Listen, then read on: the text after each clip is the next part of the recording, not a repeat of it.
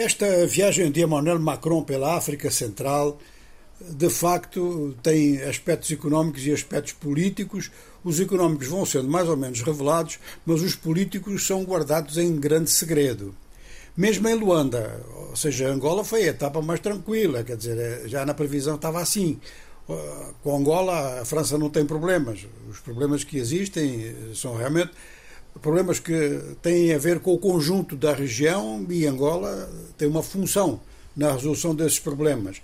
Mas Emmanuel Macron, logo no Gabão, começou a ter um problema, mesmo antes de chegar, porque a oposição gabonesa, Gabão está há seis meses de eleições presidenciais, dizem que a sua presença em território gabonês, mesmo no quadro de uma cimeira de caráter ambiental, a proteção das florestas da África Central, mesmo assim dá um certo tipo de apoio, ou pelo menos aparência disso, ao presidente Ali Bongo, que a oposição acusa de estar no poder com fraudes sucessivas, e essas fraudes sucessivas são credíveis mesmo para diversos outros setores mundiais preocupados com democracia e com transparência, porque denúncias que apareceram de figuras muito importantes de caráter internacional apontavam para falsificações importantes e falsificações até feitas de forma a que pudessem ser vistas facilmente. Portanto, sem receio nenhum de ser contradito, de ficar no poder de qualquer forma, nem se preocupar com isso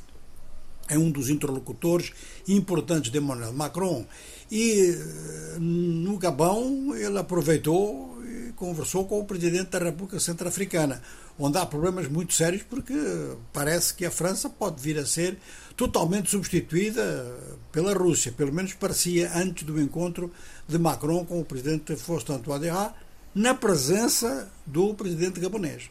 Ou seja, que o presidente gabonês funciona como um apoio à França, uma espécie de eh, favores que são devolvidos eh, reciprocamente, e é claro que a França conta um pouco com o Gabão para garantir a sua presença, não só na África Central, portanto, tem presença no próprio Gabão, mas que isso também permitiria, é importante, permitiria influência sobre a República Centro-Africana. Não se sabe o que é que os dois chefes de Estado conversaram, falou-se, foi mais do apoio francês à, à, política ambiental gabonesa, que, enfim, é um dos aspectos positivos, um dos raros aspectos positivos da gestão de Ali Bongo.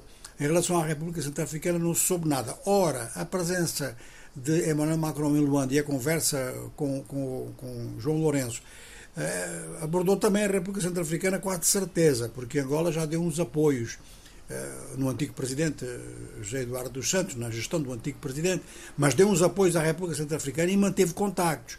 Por outro lado, o João Lourenço é um dos mediadores da crise dos Grandes Lagos e aí começa outro grande problema para a França.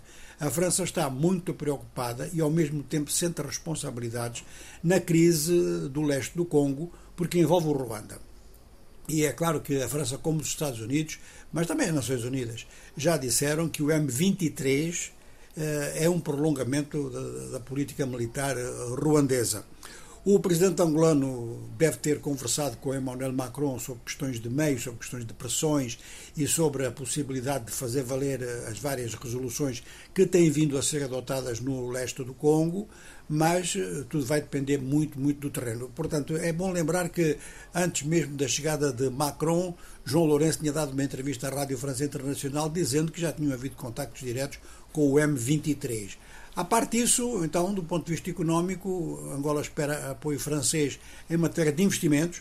Já houve assim um, um anúncio de uma, de uma de ajuda, daquele tipo de ajuda tradicional, uh, pequenos montantes, 200 milhões de dólares para a transição climática, não é assim muita coisa para um país como Angola, mas uh, o que Angola se interessaria realmente era pela presença de grandes empresas francesas na área do agroalimentar.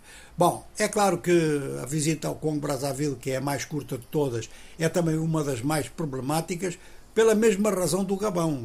Quer dizer que é um governo, o governo do Congo Brazzaville, é um governo que tem um péssimo currículo do ponto de vista da democracia. E eh, tem gente na prisão. E tem pressão, que é feita publicamente sobre Macron, para que ele toque nesse assunto com Denis Sassou Nguesso. Não sabemos se vai tocar, se não vai.